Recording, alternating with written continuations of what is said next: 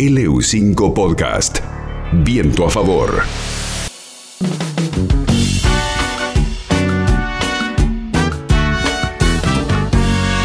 sin deber y sin temer, tan solo por ser mujer valiente y poco frágil. Bueno, hoy vamos a hablar de dos fechas muy importantes que están transcurriendo durante esta semana y que tienen que ver con hechos importantes que se dan no solamente en nuestro país, sino alrededor de todo el mundo. Una de ellas es el 26 de septiembre, el pasado domingo, porque Suiza dio un gran paso a favor de los derechos y la igualdad y a través de un referéndum la población votó a favor del matrimonio igualitario. Y otra de las fechas de las que vamos a hablar es hoy, justamente 28 de septiembre, porque hoy se celebra el Día de Acción Global por el aborto legal, seguro y gratuito. Como bien decía, en Suiza se realizó un referéndum en la población y el 64,1% votó a favor del matrimonio igualitario. Según datos de la consultora GFS Bern, dos de cada tres personas votaron por la afirmativa y las encuestas previas ya apuntaban a una amplia mayoría a favor de la legalización de este derecho. Hay que decir que el referéndum fue impulsado por el gobierno suizo después de ocho años de debates políticos y parlamentarios. Si bien obviamente a partir de este referéndum se sabe la opinión de la población, esto no implica directamente la sanción de una ley, ¿no? Se estima que desde julio del año que viene se van a poder concretar los matrimonios entre personas del mismo sexo. De esta forma entonces Suiza se convierte en el trigésimo país del mundo en tener el matrimonio igualitario, el país número 30. Y si bien en algunos países del mundo todavía no está legalizada esta unión a través del casamiento, hay incluso muchos países que tienen penalizada la homosexualidad. Bueno, no era el caso de Suiza, porque Suiza despenalizó la homosexualidad en el año 1942, pero diversas autoridades municipales dispusieron de registros que incluían a las personas homosexuales, en algunos casos hasta principios de 1990. Es decir, que Actualmente y hasta este momento, las parejas del mismo sexo solo podían constituir una pareja registrada y las solicitudes para formar parte de este registro se estiman en 700 por año. La legislación indicaba que las parejas registradas tenían los mismos derechos o tienen los mismos derechos y deberes que aquellas eh, heterosexuales que están casadas, ¿no? Por ejemplo, pueden elegir un nombre común, estar protegidos en caso de cese de la manutención y recibir una parte de la herencia o la pensión de jubilación de su cónyuge. Además, desde el año 2018 también es legal que adopten al hijo de su pareja. Pero obviamente a partir de esta propuesta que se llevaría adelante a partir del referéndum, si uno de los miembros de la pareja es extranjero, quedaría habilitado a beneficiarse de un procedimiento de naturalización que es más corto y menos costoso. Y también el principal cambio o el principal avance es que las parejas del mismo sexo que estén casadas también van a poder adoptar en conjunto un hijo o hija y en el caso de los casamientos entre mujeres estarían habilitadas para recurrir a la donación de esperma y este era uno de los puntos más controversiales en el país.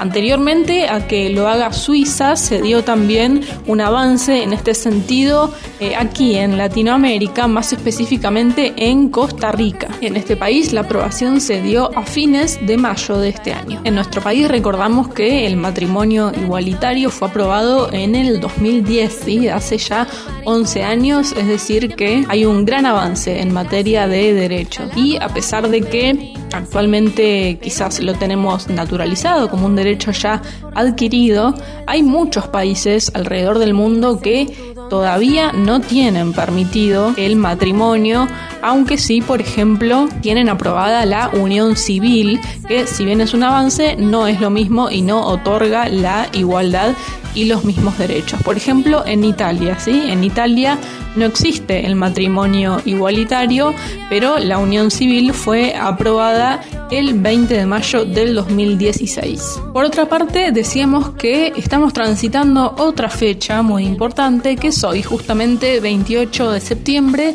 se celebra el Día de Acción Global por el Aborto Legal y Seguro en todo el mundo y en nuestro país obviamente también se llevan adelante acciones, aunque obviamente el foco ha cambiado completamente porque desde hace menos de un año nuestro país cuenta con la vigencia de la ley 27.610 de interrupción voluntaria del embarazo.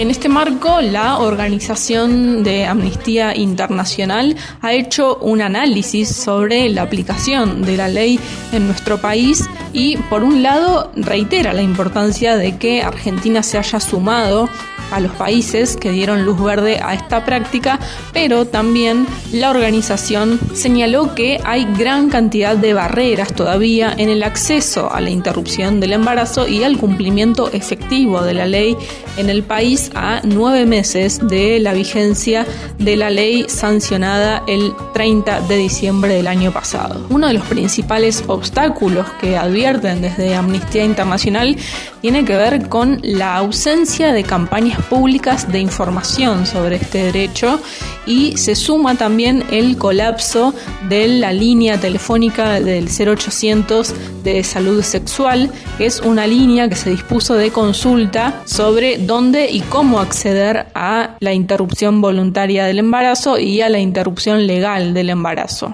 Desde Amnistía Internacional, a través de un comunicado que emitieron hoy justamente en el marco de esta fecha, informaron que la organización supervisa activamente las acciones judiciales en su contra e interviene estratégicamente en algunos casos. Por ejemplo, la organización relevó que de un total de 35 acciones iniciadas con el objeto de suspender la legislación vigente, 19 fueron declaradas inadmisibles y 6 de esos rechazos están confirmados en segunda instancia, mientras que solo 7 continúan en trámite. Es decir, ninguna de estas acciones judiciales ha tenido un impacto concreto en la vigencia de la ley. Sobre el acceso al aborto legal en el país, Amnistía Internacional advirtió que hay un mapa desigual y selectivo, dependiendo de las condiciones sociales, económicas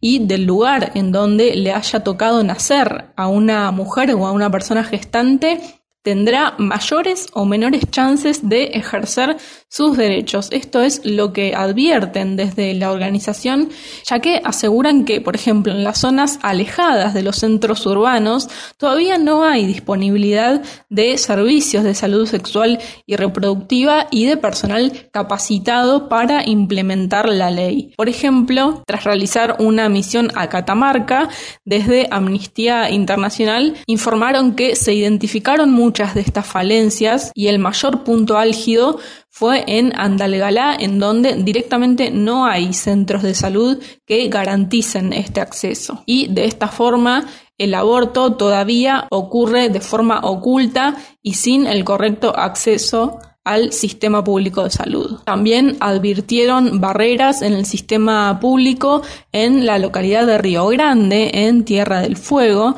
en donde el hospital regional, que es el único de la ciudad en donde podría realizarse la práctica, no está garantizado este derecho.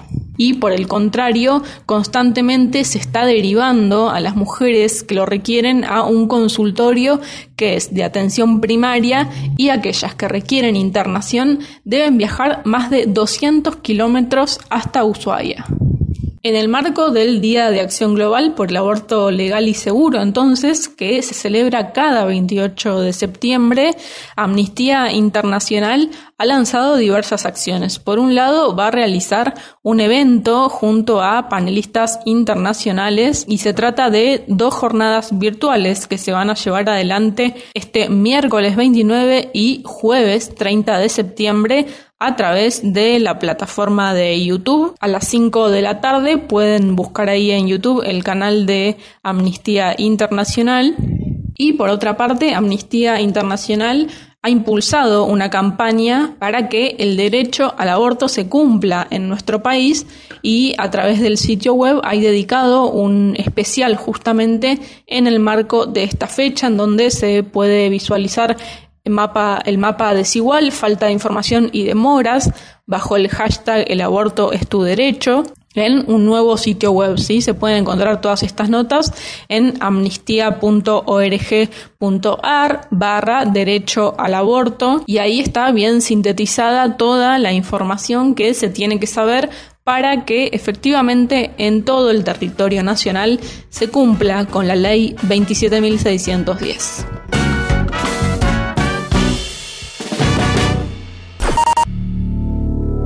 LU5 Podcast.